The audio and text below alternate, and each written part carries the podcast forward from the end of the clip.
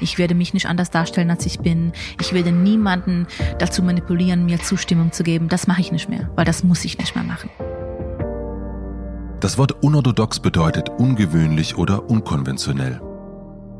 Es beschreibt etwas, was nicht den üblichen Normen und Regeln entspricht oder anders gesagt eigenwillig ist. Dies ist der Unangepasst Podcast, der Podcast übers Unorthodoxsein. Inspiriert ist dieser Podcast von der Geschichte der jungen Esti aus der neuen Netflix Original Serie Unorthodox, die aus der Enge einer streng jüdisch-orthodoxen Gemeinschaft in New York ausbricht. Auf der Suche nach sich selbst lässt sie alles zurück und macht sich auf den Weg nach Berlin, um dort ihr wahres Ich zu entdecken. Dabei wird sie von der Vergangenheit eingeholt. In diesem Podcast treffe ich mich mit Menschen, die ebenfalls unangepasst, unmöglich, ungeniert, unaufhaltsam, undefinierbar, ungesehen, unnachgiebig, ja, unorthodox sind. Sie alle haben sich an einem Punkt ihres Lebens gefragt, wer sie wirklich sind und kommen nun dieser Person immer näher. Wir zeichnen diesen Weg nach, begleiten ihre Reise. Wir wollen wissen, was sie gewonnen, vielleicht auch verloren haben und zeigen, wer sie jetzt sind. Zu sehen gibt es Unorthodox, inspiriert vom gleichnamigen Bestsellerroman von Deborah Feldman, ab dem 26. März auf Netflix. Zu hören gibt es alle Podcast-Folgen ab jetzt. Mein Name ist Matze Hiescher. Schön, dass du da bist. Wer bist du? Ich bin Deborah Feldmann. Ich bin 33 Jahre alt. Ich bin in Amerika geboren, ähm, in New York, in einem Stadtteil von Brooklyn, wo die Satmara chassidische Gemeinde ähm, besiedelt ist.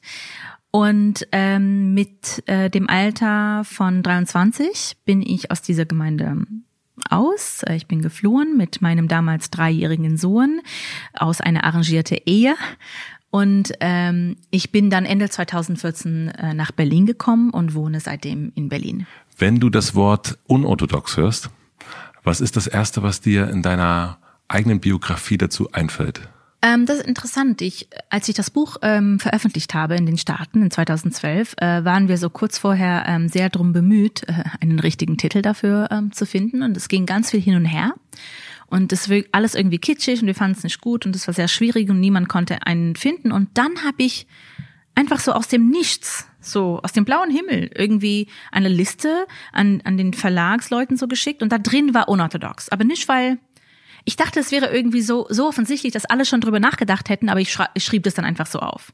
Und alle äh, so griffen dann sofort auf, auf dieses Wort zu, weil im Englischen bedeutet das eigentlich nur unkonventionell, mhm. anders. Ja. Ähm, man denkt nicht äh, an den Orthodox in dem Wort unorthodox. Aber sobald man das dann nochmal sieht, dann denkt man sofort dran. Ja. Und ähm, das war dann innerhalb so einen Moment. Alle schrieben dann zurück, das ist es, das ist es. Und ähm, dann war es entschieden und in manchen Ländern ist das schwierig zu übersetzen. Ähm, zum Beispiel jetzt ist es im Italienischen äh, äh, ähm, erschienen und dann heißt es ex-orthodoxa, also einfach ex-orthodox, weil unorthodox gibt's nicht. In, in Hebräischen gibt's auch nicht das Wort. Und dann haben sie das Buch Hamoredet, was bedeutet Rebellin. Also es funktioniert nicht in allen Ländern, ähm, aber ähm, also in den europäischen Sprachen meistens, ja. Also es funktioniert eigentlich auf Deutsch. Wobei mir hat man gesagt, dass im Deutschen ist unorthodox eher nicht orthodox als unkonventionell. Ja. ja. Aber ich hoffe, also man kann das auch nachvollziehen, dass es bedeutet nicht nur sozusagen nicht fromm zu sein, sondern es bedeutet anders als gewöhnlich, anders als die anderen um einen herum, ähm, so befreit von, von, von dem Phänomen Orthodoxie in allen Hinsichten, nicht nur Religion. Ja, deswegen sind wir ja auch im Grunde hier. Ja, genau. ähm, du hast schon erzählt gerade, dass du geflüchtet bist von zu Hause, ähm, von aus Williamsburg. Gibt es aus dieser Zeit noch Fotos, die du besitzt? Ähm, aus der aus der Zeit in Williamsburg? De, ach so, ähm, da werden sehr wenig Fotos gemacht. Es gibt zum Beispiel von meiner Hochzeit, weil da dürfte ich ähm, fotografiert werden. Und es gibt so wirklich einzelne Snapshots, die ich mitgenommen habe, aber im Allgemeinen ist das nicht ähm, so gängig, dass man, also zumindest nicht in meiner Kindheit, heute mit Smartphones ist es vielleicht doch schon anders. Aber als ich ein Kind war, war das eher verpönt, ähm, sich häufig also zu fotografieren. Man hat das nur für besondere Angelegenheiten gemacht. Zum Beispiel, ich habe Bilder von meiner Verlobung, ähm, ich habe Bilder, so, so Schulbilder einmal im Jahr, also ab und zu war es erlaubt, aber ich habe nicht sehr, sehr, viele. Und wenn wir uns vorstellen, dass es Bilder gegeben hätte, mhm. ähm, was würden wir denn darauf so sehen? Also ich überlege gerade, was für Bilder ich im Kopf habe. Es ist schwierig, Bilder über sich selbst zu haben. Ich habe Bilder von, von so die Welt um mich herum, aber nicht von mir selber. Ich weiß, dass ich als Kind ähm, sehr häufig entweder in dem äh, Fenstergitter saß, weil in Williamsburg gibt es immer Gitter über den Fenstern, um die Kinder zu schützen, weil die, die Frauen, die haben ja sehr viele Kinder. Mhm. Und die können ja nicht immer aufpassen, weil die müssen Haushalt schmeißen. Und dann sind die Kinder oft einfach in der Straße oder einfach so, die tun ihr Ding und ähm, die lieben so sehr, ähm, das ist so eine Beschäftigung, eine Lieblingsbeschäftigung, ein Zeitvertrieb in, in der Gemeinde, dass man einfach so die Straße anschaut was ja nicht so viel zu tun gibt als Kind. Mhm. Du kannst ja nicht so viel spielen und dann dann schaust du die Straße an. Und ich ich saß oft als Kind in dem Fenstergitter, was ja ein bisschen ähm, raus aus dem Fenster so hervorragt, mit den kleinen pummeligen Beinen zwischen den Gittern so runterhängen, so hin und her schwankend und habe dann die Leute unten angeschaut und die Autos und so weiter. Und durftest du Bilder also ich habe zum Beispiel ganz viele Stars äh, äh, Bilder gehabt, ne, logischerweise. Also, oh nee. also New Kids on the Block und Wir äh, hatten nichts an der Wand bei uns. Ihr durftet nichts haben? Wir hatten ein Bild von der von dem Rabbiner. Das war erlaubt, sonst war es nicht erlaubt. Und hattest du ein Bild vom Rabbiner in deinem Zimmer? Nee, es gab es aber im Wohnzimmer. Okay. Es gab ja ganz ganz viele Dinge, die du nicht tun durftest, also die äh, die nicht erlaubt waren. Was ähm, da findet man ja ganz viel blöd als Kind natürlich auch.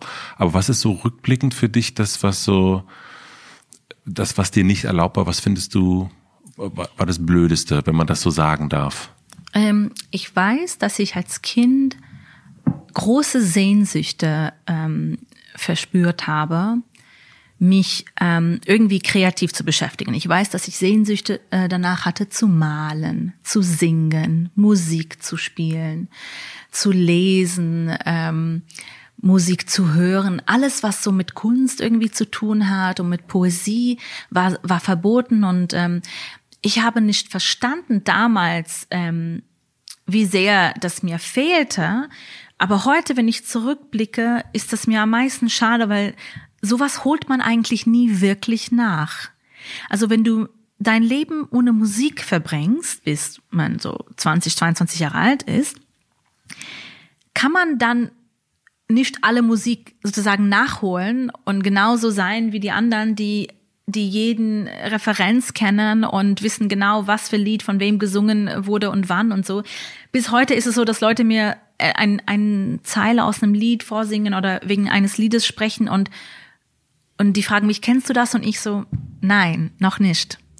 Das passiert mir immer wieder mhm. und es ist die, das Gleiche mit, äh, mit äh, Filmen zum Beispiel. Ich kann nicht alle Filme schauen, die ich verpasst habe, die meinen Zeitgeist auch geprägt haben. Ein Zeitgeist, ein Zeitgeist, aus dem ich eigentlich angeblich stamme, aber nicht entspreche. Mhm. Und dann neulich habe ich jemanden kennengelernt, auch aus New York, auch modern orthodox aufgewachsen, also nicht so religiös abgeschottet wie ich, aber so traditionell jüdisch. Und sie ist aber in der Welt sehr gut angekommen, weil sie immer Zugang zu populären Kultur hatte. Und sie lernte mich kennen und sagte, merkwürdig, du bist irgendwie so komisch aus der Zeit gefallen, du entsprichst keine Zeit eigentlich, du bist so zeitlos und das fällt einem sofort auf, wenn man dich kennenlernt. Und ich wusste, dass sie da auch recht hat. Äh, aber es hat ein bisschen gestochen. Mhm. So, weil, weil ich merke, okay, krass, es sind schon zehn Jahre vorbei, sogar ein bisschen mehr. Und immer noch. Und das wird nie weggehen, wahrscheinlich. Also ich habe es gerade schon erzählt, dass ich so, ich war ja so Fan von von Dingen, Fan von Musik, von Film natürlich auch. Und ähm, hast du das dann noch entwickeln können? So ähm, dieses diese Begeisterung für für Stars, für für Lieder, die man so, die so ganz frei ja auch ist. Also also dieses Anhimmeln von jemanden? Anhimmeln. Kennst du das Wort? Naja, ich, natürlich. Und ich kann mir auch, auch wenn ich das nicht kannte, dann würde ich mir das gut vorstellen können, ähm, weil das spricht für sich, das Wort anhimmeln. Mhm. Aber ich muss sagen, dass da ich aus einer Welt komme, wo ein fleischlicher Mensch, ein leiblicher Mensch von einer ganzen Gemeinde angehimmelt wird, ist mir das Anhimmeln im Grunde suspekt. Ich möchte nichts mehr anhimmeln. Ich möchte zum Beispiel auch nie in einem Menschen ganz, ganz dolle irrational verknallt sein. Auch das erschreckt mich, weil ich weiß, äh, äh, dass darin eine Gefahr birgt. wenn wir, wenn wir Menschen so anhimmeln. Ähm, ich will nie wieder so leben. Ich will immer die Dinge so sehen, wie sie sind. Bist du jetzt sehr pragmatisch? Es klingt so, Ja. aber für mich fühlt sich das nicht so an. Für mich fühlt sich das sehr, sehr befreiend an, dass ich die Dinge so sehen darf, wie sie sind. Es fühlt sich schön an. Es fühlt sich gar nicht ähm, nüchtern und, und realistisch und irgendwie trocken, also gar nicht. Eher umgekehrt. Eher als hätte jemanden endlich eine Kulisse von der Bühne gerissen und ich darf alles sehen, ich darf alles mitbekommen. Ähm, weil dieses Anhimmeln, das blockiert auch so viel. Man, man kriegt dann so viel nicht mit, weil das Bild dann reduziert wird und sehr vereinfacht und ähm, fordert so viel von uns, um aufrecht äh, erhalten zu werden. Und ähm, dadurch, glaube ich, geht viel an uns vorbei und ich will nicht, dass etwas an mir vorbeigeht. Wir leben in einer Zeit, ähm, in der gerne angehimmelt wird, und zwar zum Exzess. Und ich frage mich manchmal, liegt es daran, dass, dass Religion sozusagen aus der, aus der Mode ist, aber wir sie noch brauchen?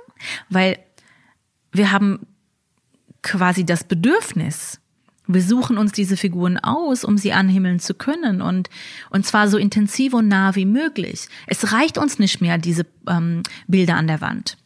Es reicht uns nicht mehr, irgendwie Musik von einem Star zu hören und nachts von ihm zu träumen. Wir mussten ganz nah dran sein, ja. Wir mussten sozusagen mit einer Ekstase und einer Intensität anhimmeln, die ich eigentlich nur aus der Religion kenne. Das ist ja eigentlich schon sehr unangepasst oder, oder unorthodox, ähm, dass du das eben nicht hast. Also dass du da dich, ähm, dich so frei davon machst. ja, unsere Geschichten prägen uns äh, für besser oder für schlechter. Ja, also mich hat es so geprägt. Ähm, am Ende, wenn wenn wir die Geschichten äh, von anderen Menschen kennen, verstehen wir viel leichter und schneller, warum sie so ticken, wie sie ticken. Ja, deshalb finde ich es auch so wichtig, dass wir Geschichten erzählen, dass man einfach sich gegenseitig äh, seine Geschichten erzählt, weil ich glaube, wir würden uns viel näher kommen, wenn wir Ja. einfach zuhören und erzählen. Ähm, aber dieses Anhimmeln bedeutet auch eine unausgeglichene Dynamik zwischen Menschen. Es ist nicht wirklich erzählerisch, es ist das Gegenteil von erzählerisch. Es ist eher Projektion und Feedback. Ja, und ähm, gerade in einer Zeit, wo, wo so viel erzählt werden kann, finde ich das schade und, und gerade auch sehr inspirierend, wenn, wenn es Leute gibt, die ein, die ein Publikum haben und weigern, sozusagen sich auf dem Podest äh, aufzusteigen äh, ähm, und, und sozusagen von dem Podest aus Botschaft zu, äh, äh, zu ermittel, vermitteln, sondern sozusagen, hey, ich weiß, dass ich diese Gelegenheit habe und ich weiß, dass es leicht dazu kommen könnte, dass ich angehimmelt werde, aber ich, ich bestehe drauf, dass es nicht so ist. Ich bestehe drauf, immer sozusagen gleichgestellt zu sein mit meinem Gegenüber. Es gibt Leute, die das sehr gut machen. Ich zum Beispiel, ich bin sehr nicht so ähm, ähm, sozialmedienaffin. Also ich kenne mich immer noch nicht so gut mit Technologie aus. Ich bin sehr spät dazu gekommen. Man musste mir alles immer beibringen. Aber ich finde es immer wieder interessant, auf Leute, äh, auf Sozialmedien zu stoßen, die die Regeln komplett umdrehen. Null ähm, manipuliert, ähm, null irgendwie aufgemacht oder ähm, wie sagt man, manufactured. Also es ist null gekünstelt. Ja. Es ist so reell. Du hast das Gefühl, ähm, ja, hier wird dir, äh, dir die Kulisse von der Bühne gerissen so. Und es gibt immer mehr Leute, die das machen. Die zeigen nicht diese polierte, gefilterte, perfekte, aspirational äh, Bilder, so sei so wie ich, ich hab's gut, sondern die erinnern dich daran, dass auch diese Menschen, die wir gerne anhimmeln würden, genauso wie wir sind. Dass sie sozusagen halt manchmal schlimme Tage haben und manchmal doof aussehen und manchmal sich blamieren, aber das ist okay, weil sie machen trotzdem weiter. Und irgendwie finde ich diese, gerade diese Konten, diese Figuren so spannend, weil die, die, die lehnen dieses Anhimmeln bewusst ab. Das finde ich gerade in unserer Zeit sehr bedeutsam. Welche Rolle haben Frauen in der Gemeinde gespielt? eigentlich alle entscheidende. So, wenn ich so ehrlich drüber nachdenke, das war sehr komisch, als ich aus meiner Gemeinde kam und ich war auf der Uni Und ich war so in eine, ich war so auf eine sehr feministische Uni, so ähm, 74 Prozent Frauen und ich war so in einer Philosophieunterrichtsstunde und ähm, hat ein bisschen über mich erzählt und alle meinten, ah, du bist aus dem Patriarchat gekommen. Mhm. Und ich dachte dann, ja, so komische, wenn ich ja aus dem Patriarchat kam, warum waren es alle Frauen, die sozusagen mein Leben bestimmt haben und die Entscheidungen trafen? Weil es ist schon so, dass mein Leben von, also von Frauen quasi designt wurde. Und und alle meine alle meine Begegnungen und ähm, ja Prägungen waren irgendwie von Frauen geleitet. Und ich habe kaum Kontakt mit Männern gehabt und die Männer, die ich in der Gemeinde beobachtet, kamen mir fast so vor, als wären sie ihre Frauen unterwürfig, weil die Frauen haben agiert, die Frauen haben entschieden und und vielleicht war es tatsächlich sozusagen, die Macht war für die Männer repräsentativ. Es war stellvertretend vielleicht für, für, für die Männer. Aber die Männer mussten kaum einen Finger heben, sagt man im Englischen. Ja. Never had to lift a finger. Weil die Frauen haben diese Arbeit geleistet. Die Frauen haben sich selber unterdrückt und sich gegenseitig unterdrückt. Und ähm, das habe ich aber erst Jahren später verarbeitet. Weil ich habe als Kind auch gedacht, die handeln immer so, weil die Männer sozusagen sie selber, sozusagen die Männer unterdrücken sie und deshalb geben sie diese Unterdrückung weiter. Aber ich glaube, das ist, das ist eine, eine Welt, in der Frauen sehr viele Botschaften internalisiert haben und sozusagen einverleibt haben und deshalb auch so agieren und so leben. Und da müssen die Männer kaum noch was machen, weil die Botschaften sind in den Texten und in den Ritualen. Und das ist sozusagen so tief in diese Gemeinde und diese Weltanschauung verwurzelt, dass es muss kaum noch von den Autoritäten irgendwelche Dekrete äh, erteilt werden, weil es läuft schon von sich. So. Du hast über dich gesagt, dass du zwei Personen entwickelt hast eigentlich. Dass es einerseits eine Person war, die, die sehr brav äh, war und eine Person, die aber wiederum ein bisschen rebellisch war. In deinem ähm, Buch gibt es eine wunderschöne ähm, Stelle, wo äh, da geht's um um eine angebliche Maus in der Klasse. Ah, ja. ähm, und ich habe mich natürlich gefragt, aufgrund dieser Strenge, die es gegeben hat, wie eine Art der Bestrafung der unangepassten Deborah aussah. Das ist interessant. Also die, die ultimative Strafe, also wenn man zum Beispiel die, die, ähm, die Nichtzustimmung äh, seines Selbstes von Erwachsenen bekam, war das gerade so furchteinflößend, weil es als Konsequenz bedeutete, dass man entfremdet wurde. Man wurde auf Distanz gehalten. Das heißt, äh, es gab Liebesentzug? Ich kann nicht sagen, dass es Liebesentzug. Entzug war, weil es gab ja nicht wirklich so Liebe. Also Liebe gab es nicht an sich. Man hat sich nicht umarmt und geküsst und einander gesagt, ich, du bist mir wichtig oder so. Aber es gab etwas, was ich Nähe nennen muss. Aber es ist nicht Nähe in dem Sinne, die wir in der Außenwelt Nähe kennen, aber es ist. Kannst du sie beschreiben?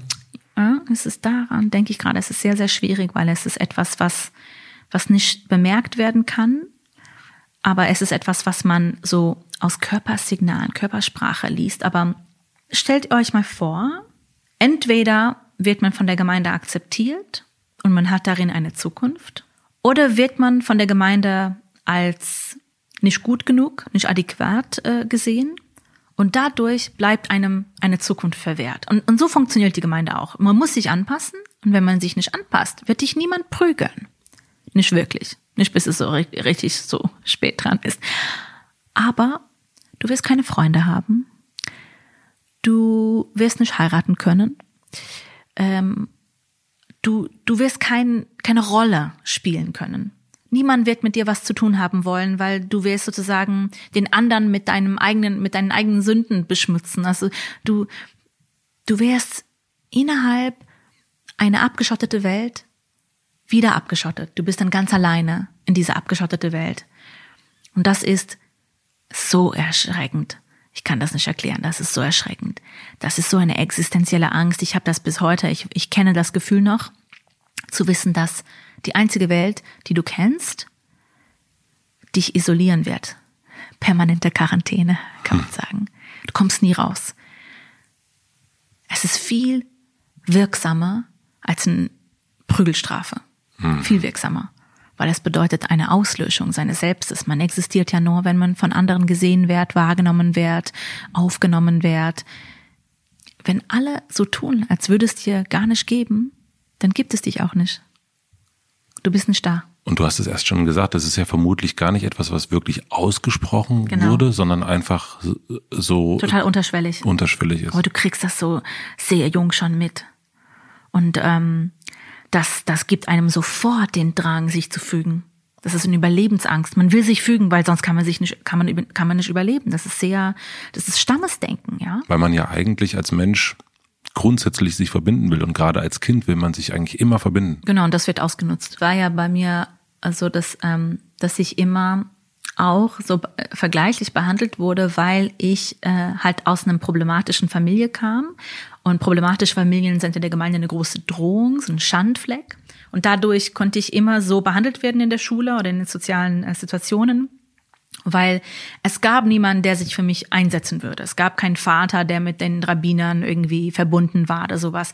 Ich hatte niemanden, der sich für mich einsetzen konnte und deshalb haben die Lehrer mich immer zum Beispiel so behandelt oder irgendwelche Autoritäten, die wussten, auf mich kann man treten weil niemand wird dann kommen und äh, den zur Rechenschaft ziehen.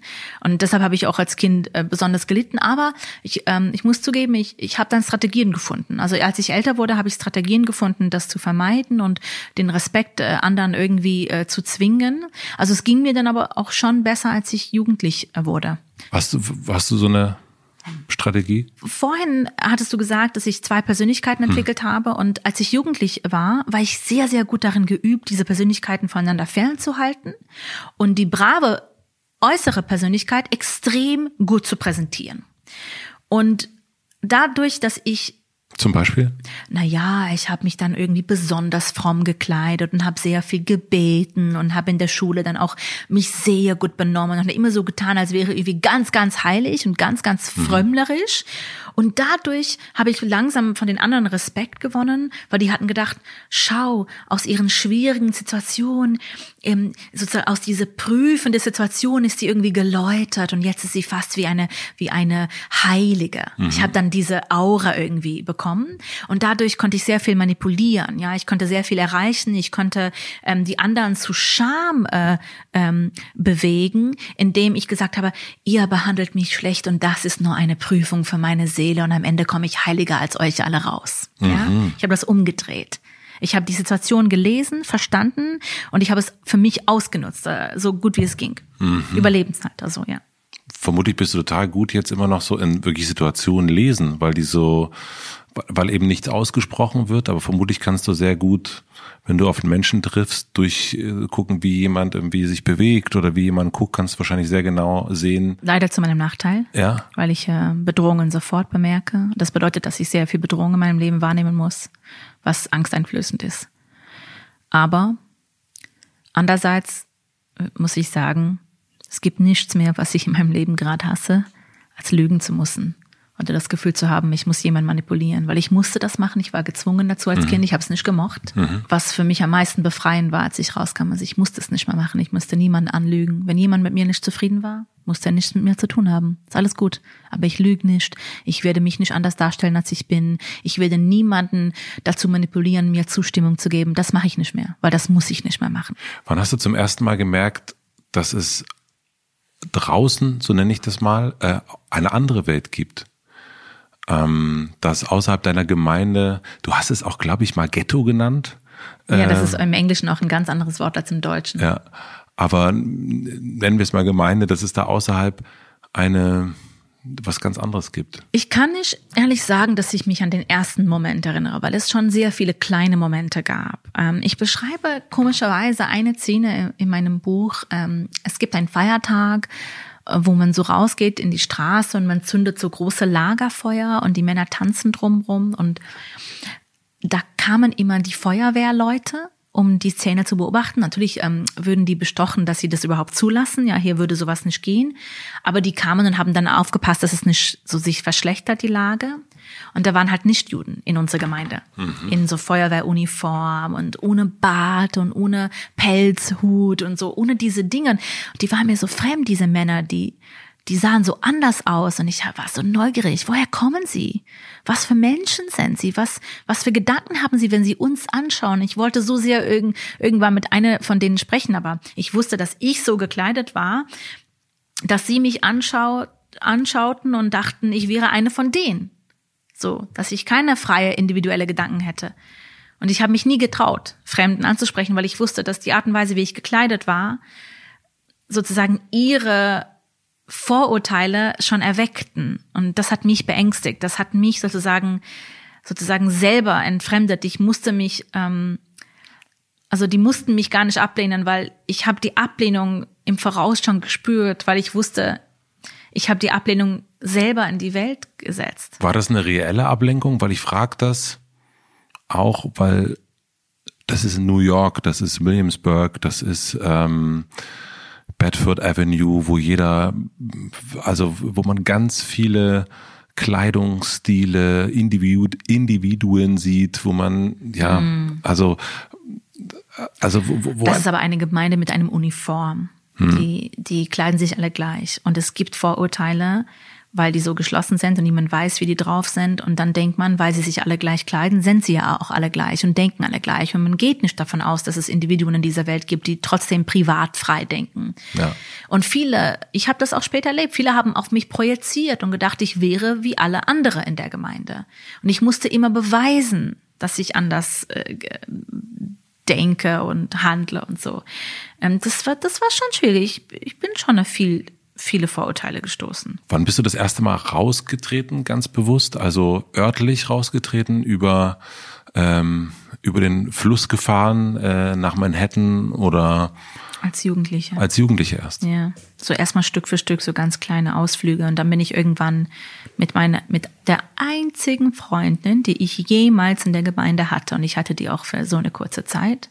Ich war 17. Ich war eine Lehrerin und sie war auch. Und wir waren irgendwie ähnlich. Wir haben nicht sehr viel darüber gesprochen, weil es zu gefährlich war, aber wir haben so, wir, wir sind sozusagen auf Spitz, ähm, äh, wie sagt man, Spitzfüßen? Wie sagt man hm. das? Ähm, leichten Füßen? Also, like on tiptoes. Mhm. Ja, auf leichten Füßen umeinander so gekreist, um zu gucken, teilen wir unsere ähm, ähm, Leidenschaften und so. Wir, wir mochten beide lesen und das war schon Geheimnis. Und also wir kamen uns langsam nah und haben uns langsam anvertraut, weil wir gemerkt haben, da ist was, aber wir wollten nichts riskieren. Und ganz kurz riskieren. Also wenn du sie zum Beispiel, wenn du ihr zum Beispiel gesagt hast, du, ich finde das irgendwie alles ein bisschen komisch hier. Dann hätte sie jemand erzählen können. Das war das, das war die Gefahr. Natürlich. Und die Gefahr. Alle haben übereinander berichtet. Es war so ein System, man, man, man wurde dazu ermutigt, übereinander zu berichten und deshalb konnte man keine wahre Freundschaften oder intime Beziehungen wirklich führen, weil man konnte nie wissen, dass der andere nicht über einen ähm, ausredet. Und mhm. ja, und dann habe ich, hab mich diese Frau langsam angenähert und irgendwann äh, sind wir da zu dem Punkt gekommen, dass wir uns irgendwie gegenseitig zugegeben haben, dass wir würden gerne einmal erleben, wie es ist, einen Film zu schauen. Und wir haben uns entschieden, wir würden unsere jeweiligen Familien sagen, dass wir gemeinsam irgendwie zusammenarbeiten, an, uns vorbereiten für den, für die Unterrichtsstunden und so. Und dann sind wir nach Manhattan.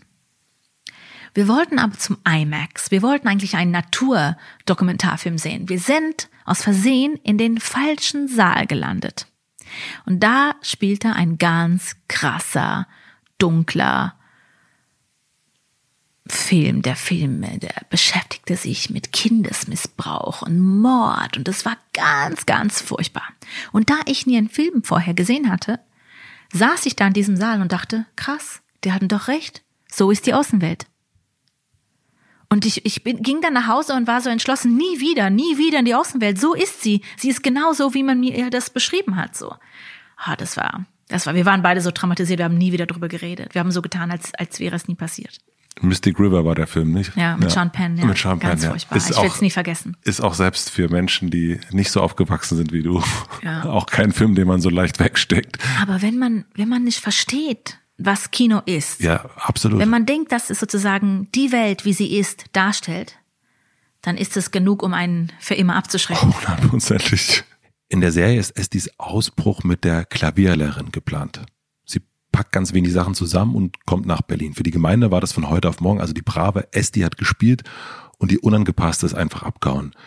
Wie war das in echt? Also, ich würde ganz kurz noch über die Serie sprechen, weil ich würde gerne etwas betonen, das mit dem Braven und mit dem Unangepassten. Was, was sehr interessant ist, was ich sehr gelungen finde in der Serie, ist die Art und Weise, wie dargestellt wird, dass Esti, die Hauptfigur, die von mir inspiriert ist, sie wird dazu getrieben. Du siehst, wie sie langsam keine andere Alternative hat, als auszubrechen. Man sieht, wie, wie sie irgendwann einfach nichts mehr zu verlieren hat. Du verstehst diese, diese Entwicklung. Und in meinem Leben war das nicht so anders. Vielleicht war es langsamer, vielleicht ging ich später. Aber ich habe lange versucht, mich anzupassen. Ich wollte da mein Glück finden. Es ist immerhin leichter, das zu versuchen, als auszusteigen. Und dass ich dann irgendwann ausstieg, das war wirklich, weil ich das Gefühl hatte, ich hatte nichts mehr zu verlieren. Ich hatte keine Alternative. Ich war ganz, ganz, ganz verzweifelt. Und ich wusste, wenn ich eine Chance habe, dann nur außen. Und wenn nicht außen, dann nirgendwo. Hm. Und dass, und dass die, dass diese Figur, Esti, dass sie sozusagen mit Musik macht und ich mit Literatur, das sind oberflächliche Details. Und dass Esti sich für Musik interessiert, das, das ist einfach sozusagen eine andere Facette der, des gleichen Themas, dass man eine Sehnsucht nach Kunst und nach Ausdrucksfreiheit hat und man will sozusagen das Leben so vollständig leben. Und ich glaube, der einzige Unterschied ist, dass Esti fast noch mutiger ist. Ja, ähm, die entscheidet sich schneller, ähm, die, die findet Halt schneller und das ist teilweise, weil das Fernsehen ist. Man muss ja, man muss ja Handlung äh, so zack, zack zeigen. Ja. In der Wahrheit geht das viel, viel langsamer. Und ähm, das kann man wahrscheinlich besser in einem Buch verarbeiten als in einem bildlichen Form. Aber manchmal habe ich Esti in der Serie zugeschaut und dachte, oh, ich wünsche mir so sehr, ich wäre wie sie gewesen. Dass ich dann in einem Moment einfach alles in mir so rausgelassen hätte, weil sie hat das gemacht irgendwann in der Serie. Sie sagt einfach endlich mal, was sie wirklich denkt. Sie lässt es raus. Und ich habe immer nur ein bisschen da, ein bisschen da. Ich habe immer ein bisschen Dampf abgelassen, aber nicht zu viel, nicht alles auf einmal. Du hast nicht geschrien, vermutlich. Nein. Also ich habe mich viel länger gezügelt, als Esti es machte und ich war neidisch. Ich habe sie angeschaut und war neidisch. Und mh, aber du bist nicht nach Berlin, um da noch das du bist dann nicht direkt nicht genau. direkt. Du bist aus der. Gemeinde ausgezogen, bist nach Manhattan gezogen oder? Musste ich erstmal. Ja. Äh, aus aus ähm, rechtlichen Gründen. Ich wollte Sorgerecht für mein Kind erhalten und die Richter, die ich dann in anderen ähm, äh, Bezirken äh, bekommen hätten, wären alle voreingenommen. Und in Manhattan gab es die liberalste ähm, Richter, die nicht von der Gemeinde beeinflusst wurden und ähm, nur da hatte ich eine Chance und ich musste da wohnen, um, um da mein, meinen Fall gehört zu haben. Ah, okay, das war so äh, quasi so ein, du brauchtest Strategie. diesen Wohnsitz da, genau. um, okay. Genau. Und nun kanntest du diese Außenwelt ja eigentlich nicht. Du kanntest, also ich meine, du kanntest Mystic River, hattest Angst vor dieser, vor dieser Außenwelt. Mm, wie war es für dich dann aus dieser Vorstellung, dass diese Vorstellung, wie es sein könnte, dann wahr wurde? Wie, wie ist es damit gegangen? Nun, nun, die ersten Jahren waren sehr dunkle Jahren. Manhattan ist auch keine schöne Welt. Manhattan ist eine sehr harte Stadt, in der sehr viele Leute leiden und sich sagen ohne wirkliche Hoffnung sehr bemühen. Und ich habe selber große Probleme gehabt. Ich hatte keine Freunde, keine Familie, ich hatte kein Geld und ich hatte ein kleines Kind, ich hatte keine Ausbildung. Ich, das war sehr schwierig, einen Job zu bekommen. Und überhaupt ist das Leben in Manhattan so teuer und und die Leute aus meiner Vergangenheit haben mich natürlich ständig belästigt. Und ähm, das war hart, hart, das war extrem dunkel. Und dann habe ich in 2012 mein Buch veröffentlicht. Und einerseits war ich über Nacht ermächtigt. Ich hatte, ich saß am Längernhebel meine Gemeinde gegenüber. Ich hatte die Öffentlichkeit. Ich konnte dann sagen, ich erzähle im Fernsehen, was ihr macht. Und ähm, das wollten die nicht und haben aufgehört. Und ich habe dann plötzlich Sorgerecht bekommen und ich hatte Geld plötzlich. Aber ich hatte auch ganz viele Leute in meinem Leben, die plötzlich mit mir befreundet sein wollten, ob sie sich vorher, obwohl sie sich vorher nie eindeutig um mich gekümmert haben. Hat ganz viele falsche Leute in meinem Leben. Und ich habe ganz, ich, ich, ich ging der Straße entlang und wurde immer erkannt und ich wusste nie im Voraus, hasst mich dieser Mensch oder liebt er mich? Es war immer so extrem. Ich wurde entweder beleidigt oder angehimmelt. Mhm. Und ich wurde auch bedroht. Ich habe Briefe von meiner Familie erhalten. Ich, äh, Leute standen vor meiner Tür und ich habe verstanden, on paper bin ich gerettet, weil ich Geld habe und, und Öffentlichkeit und so. Aber in, in, der, in der Wirklichkeit ähm, bin ich mehr, betrau, mehr bedroht äh, als vorher, weil, weil man mich zerstören wollte jetzt. Jetzt war ich wirklich die Feindin und ich bin dann weggezogen. Ich bin aufs Land erstmal. Ich konnte nicht weit weggehen, weil die Vereinbarung bei der, bei der Sorgerechtsstreit äh, ähm, forderte von mir, dass ich immer innerhalb einer zweistündige ähm, Distanz sozusagen oder Abstand äh, äh, von meinem Ex-Mann wohne. Mhm. Und dann habe ich auf die Karte geschaut und in allen Richtungen zwei Stunden und habe dann einen Ort gefunden, der mitten im Nirgendwo war. So wirklich mitten im Nirgendwo am, im Wald. Und bin da hingezogen und habe da drei Jahre gelebt und habe kaum Menschen gesehen. Du hast gesagt, dass diese erste Zeit, um einmal nochmal einen ganz kurzen Schritt zurückzugehen, hast du vor allen Dingen durchgestanden, weil du nicht nachgedacht hast? Es gab ganz viele Bewältigungsstrategien. Natürlich habe ich versucht, nicht viel drüber nachzudenken. Ähm, ich, habe, ich habe ganz viele Bewältigungsstrategien gehabt. Aber wenn ich jetzt zurückschaue, ich kann das selber nicht erklären, wie ich da durchgekommen bin. Ich habe wirklich keine Ahnung. Wahrscheinlich mein Kind. Ich habe nur darüber nachgedacht, okay, jetzt muss er in die Schule, jetzt muss er abgeholt werden, jetzt muss er essen, jetzt muss er gebadet werden. Ich habe immer über die praktische Dinge ge gedacht. Gott sei, Gott sei Dank, dass ich mein Kind hatte. Ich hatte was zu tun, ich hatte eine Rolle, ich hatte einen Grund aufzustehen, einen Grund schlafen zu gehen. Ja, das war dann wahrscheinlich ein Segen, aber damals war es auch ein, ein eine Quelle der Angst. Wie sorge ich mich um ihn? Was wird aus ihm und so? Oh, das war, du, es war sehr schlimm. Ich, ich kann das nicht anders darstellen. Wenn man mir, wenn man mir erzählt hätte im Voraus, dass es so sein würde, hätte ich es wahrscheinlich nie unternommen. Gut, dass man mir nicht erzählt hat. Ich habe mich gefragt, wie das gegangen ist mit dem Schreiben. Also eben, weil du es einerseits bewältigen wolltest, auf der anderen Seite musstest du ja, um das Buch schreiben zu können, wieder da reingehen. Ja, das ist richtig, das war hart. Es ging auch noch schubweise. Ich hatte so Launen, wo ich das geschafft habe. Und dann war ich ähm, drei Wochen lang ausgeschaltet und betäubt und konnte nichts. Und dann saß ich mich dann an einem Abend hin und habe dann so vier Kapitel rausgehauen. Es gab immer noch, ich habe immer auf die Stimmung gewartet, wo ich mich getraut habe, mich damit zu konfrontieren. Ich bin übrigens immer noch so als Schriftstellerin. Ich habe ähm, ich habe Schuben, ich habe Momente, in denen in denen ich mich in denen ich zu mir selber Zugang habe. Und aber in den meisten Momenten bin ich mir selber unzugänglich. Ähm, das ist immer ein Kampf. Versuche gerade die Mauern irgendwie aufzuweichen, ist sehr schwierig. Und wann hast du deine erste Bestätigung bekommen? Also für dieses Talent des Erzählens und des Schreibens? Warum nennst du das Bestätigung? Ich bin sehr neugierig. Also. Mm, naja, wenn, wenn man so, ich stelle mir vor, wenn man so aufwächst wie du, wo es nicht erlaubt ist, durch Kunst zu leben. Und wenn man dann anfängt, selbst Kunst zu machen, dann stelle ich mir das sehr schwer vor zu wissen, ist es, taugt das jetzt was oder ist das jetzt kompletter Blödsinn, den ich da schreibe? Kann ich das überhaupt? In meinem Bild denke ich mir, es braucht eine Art der Bestätigung der, des Tuns. Ja, ich glaube, ich verstehe.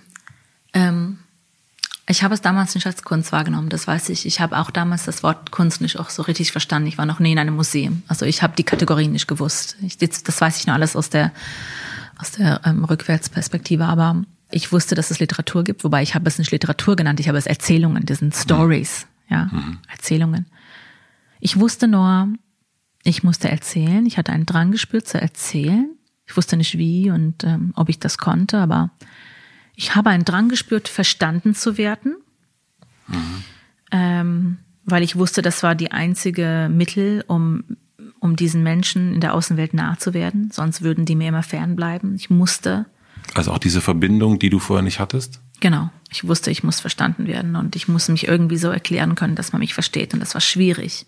Das war meine Sorge damals. Ich war auf der Uni und ich habe mal einen Aufsatz erfasst und dieser Aufsatz mussten wir dann auch laut vorlesen bei einer Veranstaltung und ich habe vorgelesen. Es war eine Geschichte aus meinem reellen Leben. Und am Ende klatschten die Leute und die kamen zu mir und fragten, wieso hast du so was Tolles erfunden? Krass, was für ein Vorstellungsvermögen du hast. Und mir würde so schlecht. Es würde mir so schlecht, weil das war mein Leben.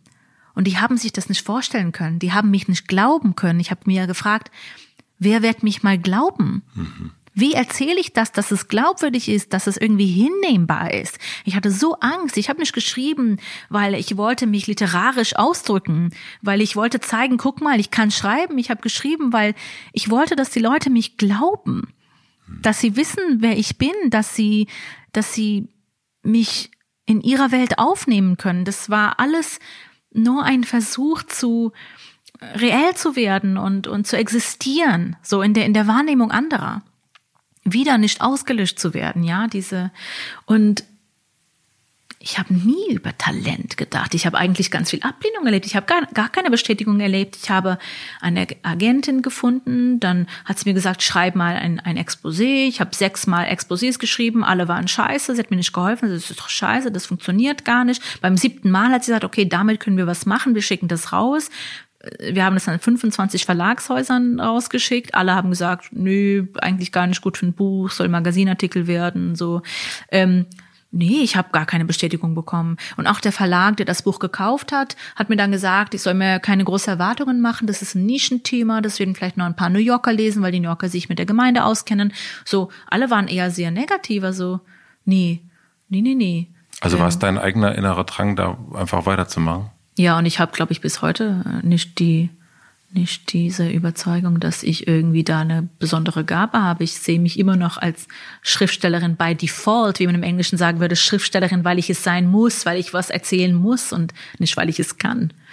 Ähm, aber natürlich haben mir das meine Leser dann irgendwann doch ermöglicht. solange ich gelesen werde, darf ich auch weiter erzählen. Das ist also ein, ein ähm, keine Einbahnstraße, ja, das geht in beiden Richtungen. Ich, ich gebe was, aber mir wird auch was gegeben. Das heißt, du fühlst dich gerade wieder abhängig? Nein, aber ich verstehe schon, dass der Grund, warum ich erzählen darf, ist, weil man mir hören will. Und da ich aus einer Welt komme, wo man mir nicht zuhören wollte, wo alles, was ich zu sagen hatte, so abgelehnt wurde, ist das schon eine sehr triumphale Umkehrung der Verhältnisse. Ich, also es hat mir sehr viel gebracht, das zu erleben. Dieses, diese, diese ganz einfache Momente, wo ich vielleicht irgendwo von der Lesung auftrete und die Leute hören zu. Gerade für so jemanden wie ich, in meinen Umständen, ist das so eine Rettung. Es entschädigt für alles andere. Ist unorthodox das Buch? Ist es für dich eher ein, eine Enthüllung oder eher eine Befreiung? Ich habe noch nie in diesen Kategorien darüber gedacht, aber ich überlege gerade, vielleicht ist es beides, vielleicht ist es alles. Ähm, es enthüllt auf jeden Fall. Ähm, auf jeden Fall wird es auch so wahrgenommen. Ähm, für mich war es eher, ähm, dass man mir meine Geschichte immer erzählt hat. Man hat mir erzählt, was meine Geschichte ist. Ich dürfte nie sagen, was meine Geschichte ist. Ich dürfte es nie deuten. Und mit dem Aufschreiben der Geschichte habe ich es umgedeutet und ich habe gesagt, nee, es ist meine und ich bestimme, wie sie ist. Das heißt, wer erzählen darf, besitzt die Wahrheit. Ja, die Wahrheit ist, ist unbegreiflich und es liegt in den Händen der Deuter. Und ich dürfte nie deuten und als ich schrieb, habe ich das Gefühl gehabt, ich kriege mich wieder im Besitz. So, jetzt, jetzt gehöre ich mir selber, weil jetzt erzähle ich meine Geschichte. Mhm. Und niemand sagt mir, wie sie ist, nur ich. Das heißt, Enthüllung, Befreiung, das ist alles eine Frage der Wahrnehmung des Buches. Aber für mich war das Besitzergreiftum. So, now it's mine. Meinst du damit, dass du, dass dir deine Geschichte erzählt worden ist, dass man dir erzählt hat, was mit deiner Mutter ist, dass man dir de deine, deine Sachen erzählt hat oder was meinst du damit? Okay, lass mal sagen, es passiert ein Ereignis in deinem Leben. Man könnte dieses Ereignis auf sehr verschiedene Arten beschreiben. Ja. Abhängig von der Beschreibung würde dieses Ereignis dann sehr verschiedene Andeutungen annehmen. Das heißt, wenn mir, weil als ich zum Beispiel geheiratet habe und meine Ehe nicht vollziehen konnte, wie hat man mir das erzählt? Du bist schuldig, du bist falsch, du bist die Einzige, die das nicht richtig schafft, du bist ein Problem, wir schämen, wir schämen uns um dich und so weiter. Ja? Dann ist es die Wahrheit, weil so wird es dir erzählt. Aber wenn du sagst, Ich habe jemanden geheiratet, den ich nicht kannte. Ich wurde beigebracht, meinen Körper zu verabscheuen. Ich äh, stand von dem ersten Moment unter wahnsinnigen Druck zu performen. Alle Schuld würde mir zu Fußen gelegt. Dann erzähle ich eine andere Geschichte. Dann ist die Wahrheit plötzlich eine andere Wahrheit. Das heißt, ich habe die Wahrheit umgedeutet. Sie hatten eine Wahrheit und ich habe gesagt, aber ich habe auch eine. Und sie ist genauso wahr. Und ich besitze sie. Mhm. Ist das, verstehst du das, das verstehe ich ja. jetzt. Ja, ja, ich, ich dachte, das ist eher die, äh, diese, wo komme ich her? Aber wenn du das, ähm, es ist vielmehr noch ein, eine Bewertung eines Ist-Zustandes, nämlich in dem Moment, als du deine Ehe nicht vollziehen konntest, wird dann gesagt, genau. so und so bist du, du bist nicht gut genug und was auch immer. Genauso wie es in der Gemeinde eine Kleidungsform gibt, es gibt auch eine Narrativform. Und überhaupt mit einer anderen Narrativ zu kommen, ist eine vollkommene Unterbrechung.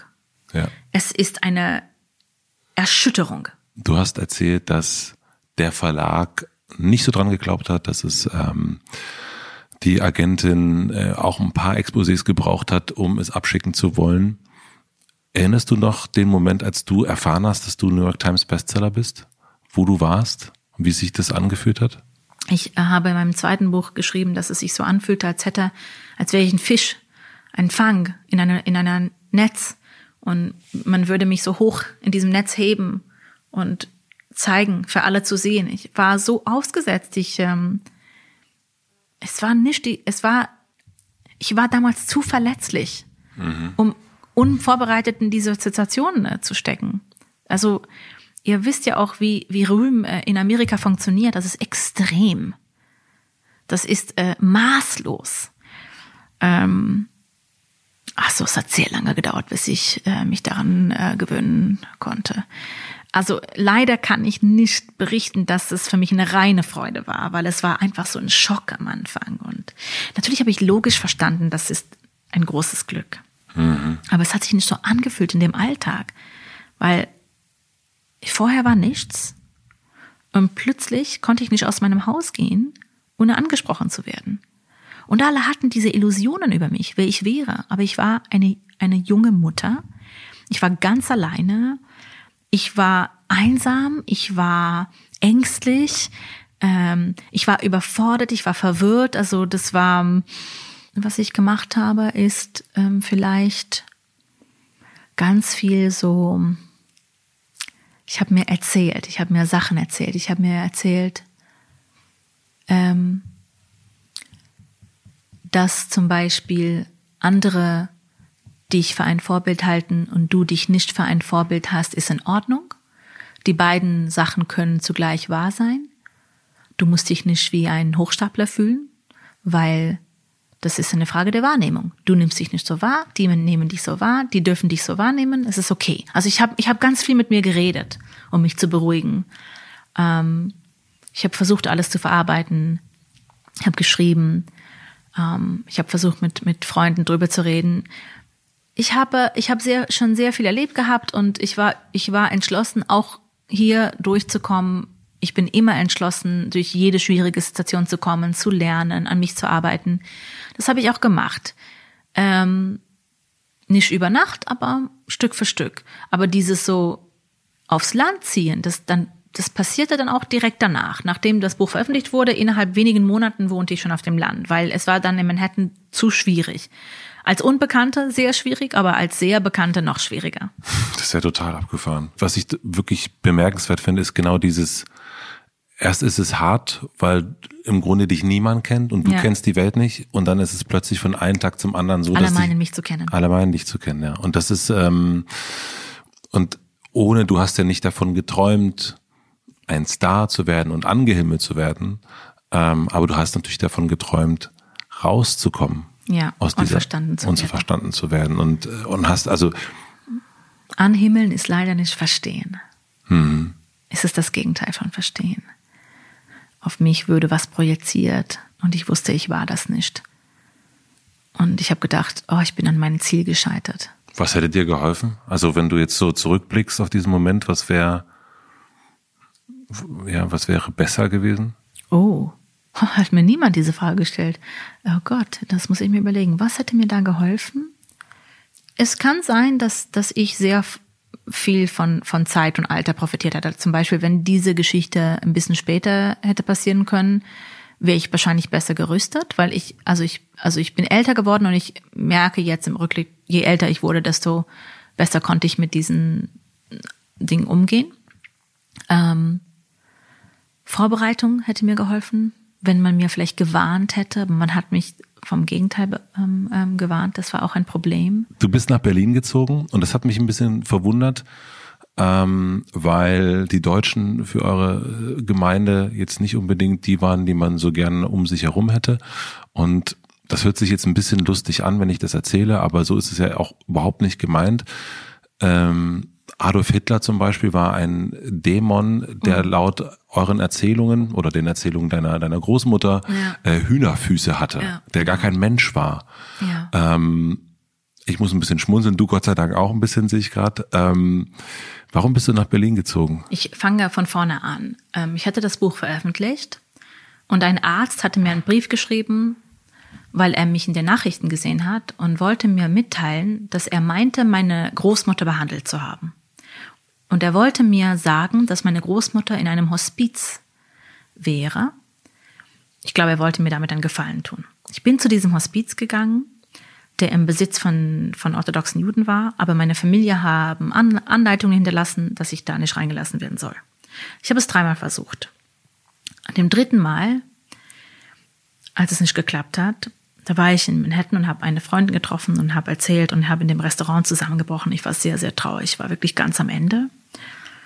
Und ich habe mich danach entschieden, um damit umzugehen, dass ich eine Reise unternehmen würde, um die Lebensgeschichte meiner Großmutter zu rekonstruieren. Ich wollte ihr irgendwie nah sein und da ich ihr im Leben nicht nah sein konnte, wollte ich ihre Geschichte nah sein. Und dann ging ich nach Europa.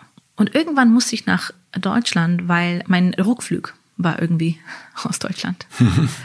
Berlin hat damals gar keinen guten Eindruck auf mich gemacht. Das war, das war ganz furchtbar. Ich habe nur die Vergangenheit gespürt und habe Berlin gar nicht als Stadt mitbekommen. Ich bin dann nach Hause und habe nicht drüber nachgedacht. Aber ich war irgendwann ganz zufällig ein Jahr später wieder in Berlin für ein Arbeitsprojekt. Ganz zufällig. Ich war auch anderswo in Holland und so. Ich musste dann drei Wochen in Berlin sein. Und dieses Mal war ich in einer Wohnung, in einem Kiez. Mhm. Und ich ging dann so morgens verwundert raus in die Straßen, saß in Cafés und beobachtete die Leute. Das war Sommer, es war so herrlich, Berlin im Sommer ist so herrlich. Und die Leute, die waren so anders als die, die Stadtmenschen, die ich aus New York kannte oder aus Paris oder aus London, die waren so irgendwie ähm, bodenständig. Die, niemand hatte dann Designertasche. Die, die fuhren alle auf Räder, oft gebrauchte Räder mit Rucksäcken und die Frauen hatten keine hohe Ansätze an und ähm, Absätze. Und ich war irgendwie so beeindruckt, weil ich kannte das städtische Leben als das sozusagen übergetriebene kapitalistische Leben. Mhm. Manhattan halt. Genau. Mhm. Dieses ganz schlimme, hässliche. Und ähm, ich war so beeindruckt von diesen, von diesem Menschenart. So diese neue Menschenart, die ich nicht kannte. Diese Menschen, die auf andere Sachen standen, als, als ich es so aus der Stadt kannte. Und ich schaute und schaute und schaute und, und irgendwann durch die Arbeit äh, lernte ich auch Leute kennen. Ich war da bei einem Dinnerparty und da und ich merkte langsam, dass Berlin etwas Komisches hat. Nämlich alle Leute, die ich kennenlernte, die Berliner waren, waren eigentlich gar keine Berliner, die kamen ja aus überall hin und die waren alle irgendwie Leute mit, mit irgendwelchen Geschichten hinter sich. Leute, die irgendwo nicht zurückgehen äh, könnten. Ähm, also Menschen wie du. Ja, genau. Das habe ich irgendwie langsam mitbekommen. Hm. Und das hat mich total ergriffen. Und ich erinnere mich, dass als ich in dem Tage, als ich zurück musste, ich bin in, in, ins Flugzeug eingestiegen und wurde von diesem ganz komischen Gefühl erfasst, was mache ich hier? Ich fliege in die falsche Richtung. Äh, ich habe nur noch über Berlin geredet und mein Sohn hat da immer gefragt, was, was, was ist mit Berlin was ist mit Berlin? Und ich war so besessen und dann habe ich ihm erzählt, weißt du, ich, ähm, es ist eine interessante Stadt. Ich glaube, ich würde gerne mit dir irgendwann in der Zukunft vielleicht ein Jahr mal da leben wollen und so. Ich habe mit ihm drüber geredet und er hat irgendwie seinen Vater davon erzählt. Sein Vater war mittlerweile auch ausgestiegen und wieder verheiratet. Und er hat so viel seinem Vater erzählt, so, ja, die Mama, sie war in Berlin und so. Und irgendwann äh, rief mich äh, sein Vater an und und meinte, ja, der, unser Sohn redet so viel von Berlin und der erzählt, du willst ja irgendwann mal nach Berlin mit ihm und der will auch und und ich so, ja, aber ich habe nicht gedacht, dass es jetzt möglich wird natürlich, weil du wohnst hier und aber vielleicht irgendwann in der weiten Zukunft. Und er meinte so, na ja, wenn du das machen willst, dann würde dich natürlich dabei unterstützen, weil unser Sohn das machen möchte. Und ich so, aha. Wow. Und am nächsten Tag äh, hatte ich die Tickets schon. so. Also er hat mir das Erlaubnis erteilt, du darfst gehen. Ich, ich lasse es zu. Und, und am nächsten Tag äh, war das schon entschieden, dass, ich, dass wir umziehen. Ach, wie toll. Ja. Du hast gesagt, dass du hier deine Wurzeln gefunden hast, also in Berlin, und ein ganz anderer Mensch geworden bist.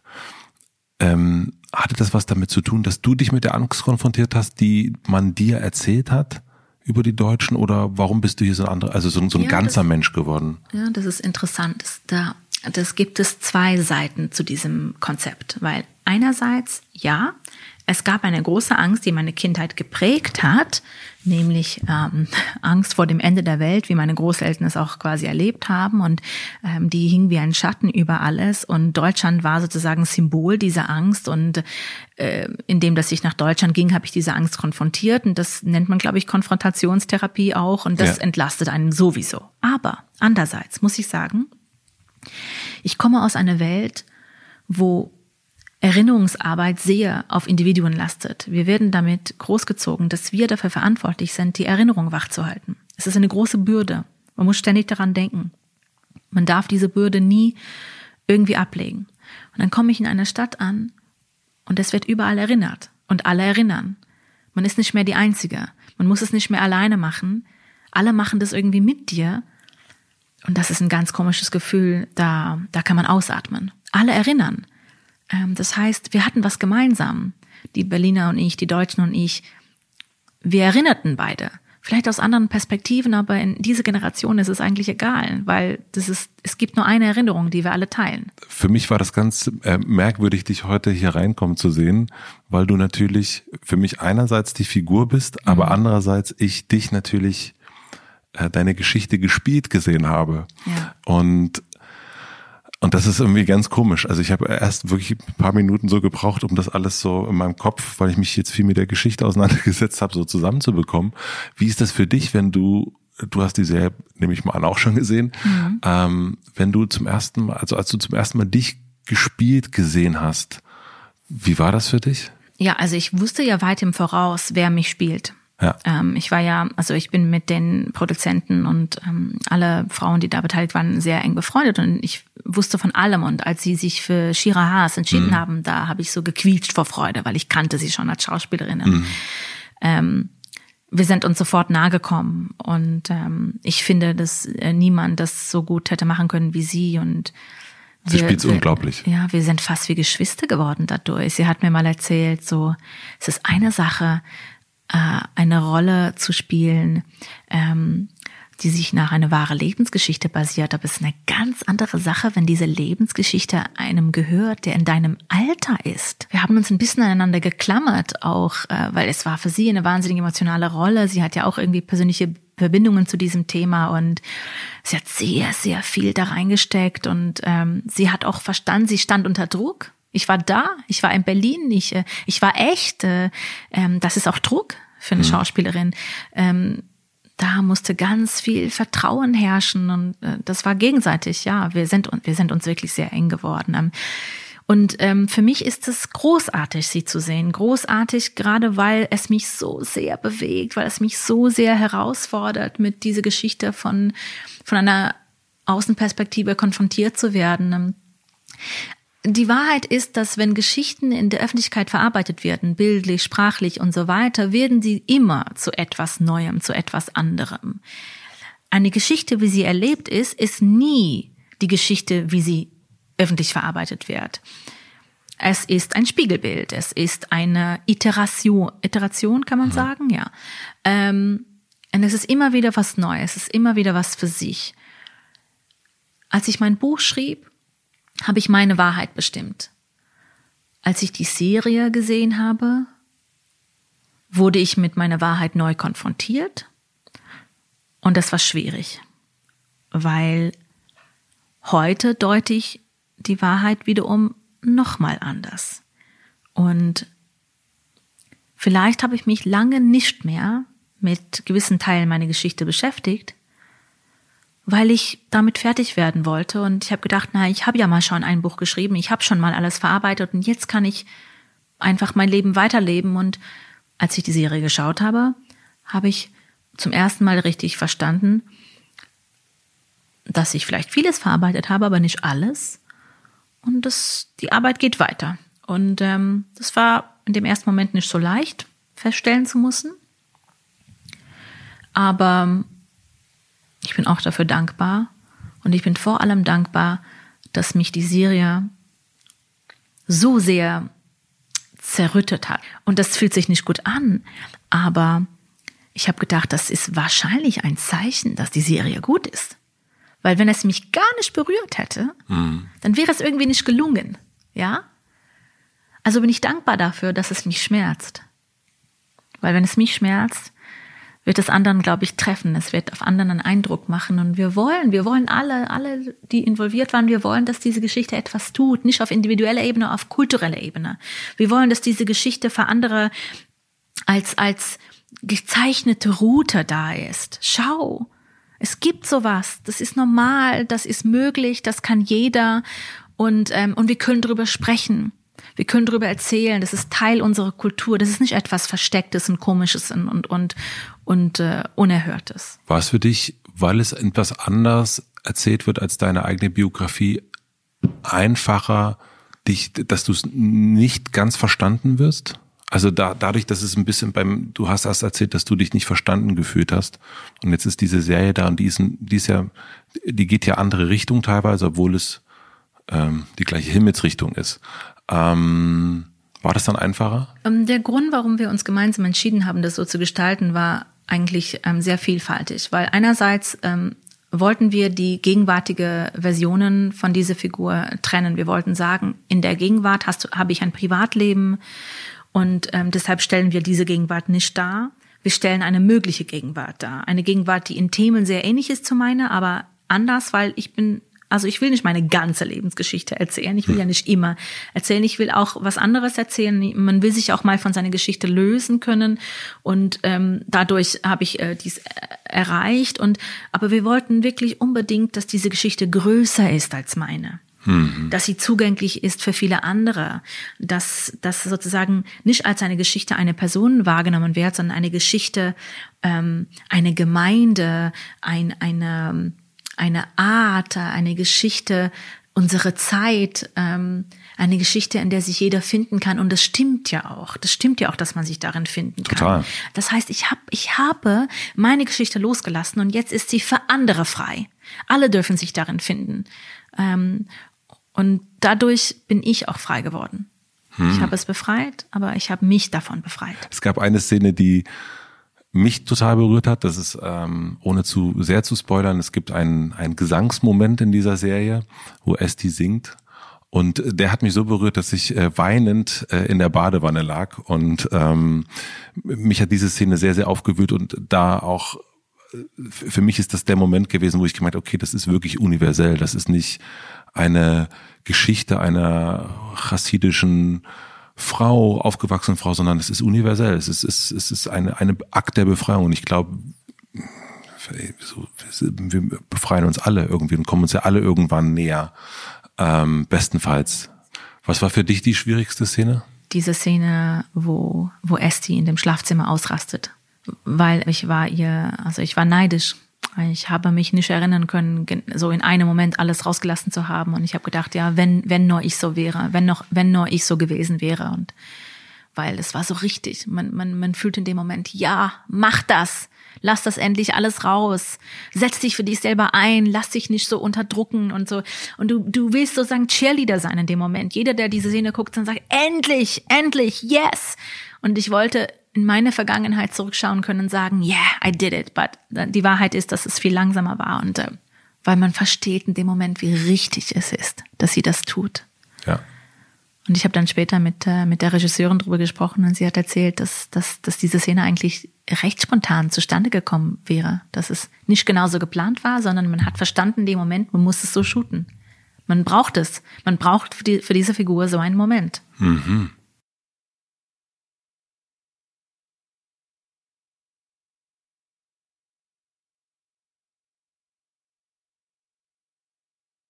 Ich habe mal nachgeschaut, was happy äh, auf Jiddisch heißt und es heißt zufrieden.